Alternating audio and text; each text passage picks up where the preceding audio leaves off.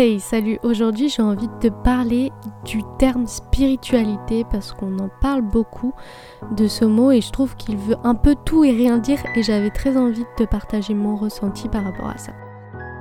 Le mot spirituel pour moi ça sonne un peu comme le mot âme ou esprit. Ce sont un peu des mots conceptuels qui pour moi en tant que scientifique ou même en fait en tant qu'être humain de base parce qu'on va pas se mentir, mon parcours, il a un peu rien à voir dedans. En fait, déjà, enfant, ces mots, ça me travaillait. J'avais un peu du mal à mettre des choses derrière. Parce que quand tu me dis arbre, j'arrive bien à conceptualiser la chose. Mais quand tu me parles de spiritualité, c'est déjà un peu plus complexe à conceptualiser le truc, quoi.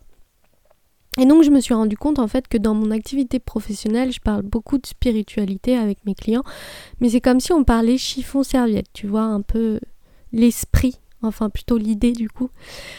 Euh, donc des fois, euh, je sais pas du tout comment en parler et comment le définir. Parce que quand je parle de spiritualité, les gens pensent religion, alors que moi, pas du tout. Et donc quand j'ai commencé aussi mon développement personnel et mon éveil spirituel, comme on l'appelle, je me suis vite retrouvée dans des séminaires où euh, il y avait une conférencière qui me disait attention, le développement personnel et spirituel, ce n'est absolument pas la même chose. Et là, j'étais là, ok, ouais, super. Donc en fait, elle laisse planer des doutes. On est un peu en train de parler euh, dans le vague comme ça.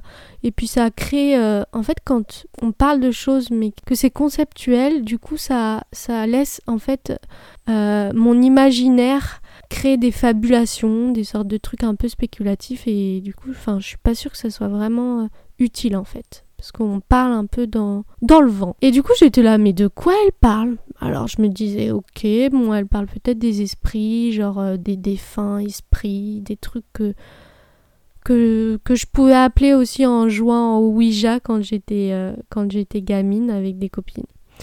Donc, ouais, j'abuse peut-être sur euh, comment je le voyais, mais en tout cas, c'était comme ça que je le percevais. Et ça, crée, ça peut créer aussi quand on laisse l'imaginaire partir, ça peut aussi créer des peurs. Bon, du coup, mon réflexe, c'est d'aller chercher dans le dictionnaire. Merci papa pour toute cette éducation. Donc je vais chercher le mot spirituel dans le dictionnaire et spirituel dans le dictionnaire ça veut dire qualité de ce qui est esprit ou âme de ce qui est dégagé de toute matérialité, ce qui concerne la doctrine ou la vie centrée sur Dieu et les choses spirituelles. Ok, donc ça me va à moitié. Quoi qu'il reste encore un, un point à éclaircir, c'est la notion de Dieu, parce que je considère pas la, spiritualité comme étant religieux. je suis un peu perplexe. Mais en même temps, est-ce que Dieu pourrait être autre chose en fait que quelque chose de religieux? Et ouais, Dieu en fait en latin ça veut juste dire lumière. Donc là, je suis carrément euh, contente parce que euh, bah, il n'y a aucun rapport avec un dogme religieux. Donc cool. Donc si je résume, pour moi, être spirituel, c'est se relier à quelque chose qui est immatériel. Mais donc c'est quoi? Parce que j'adore le dictionnaire, en fait c'est un peu ironique parce qu'il a tendance à définir des mots par des mots que tu comprends pas, donc tu dois aller rechercher un autre mot que t'as pas compris. En fait c'est un, un bordel. Donc c'est sympa mais ça me dit pas en fait ce que c'est.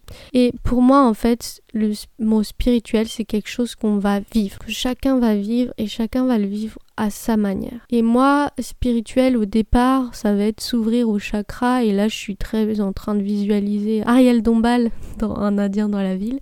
Au départ, pour moi aussi, c'est beaucoup les médiums. Euh, j'ai associé médium à quelqu'un qui parle avec les défunts, alors qu'en fait, médium, euh, ça veut dire médium, ça veut dire milieu, donc ça veut dire juste qui est connecté entre la terre et le ciel, l'invisible, le visible. Au départ, pour moi, c'est spirituel, c'est aussi lié au, magnétiseur, au guérisseur. Et puis vient s'ajouter le New Age, donc euh, un peu de d'Amerloc. Et avec la loi de l'attraction aussi. Et euh, bon, la loi de l'attraction, au début, j'ai un peu de taf parce que j'attire pas forcément ce que j'ai envie d'attirer.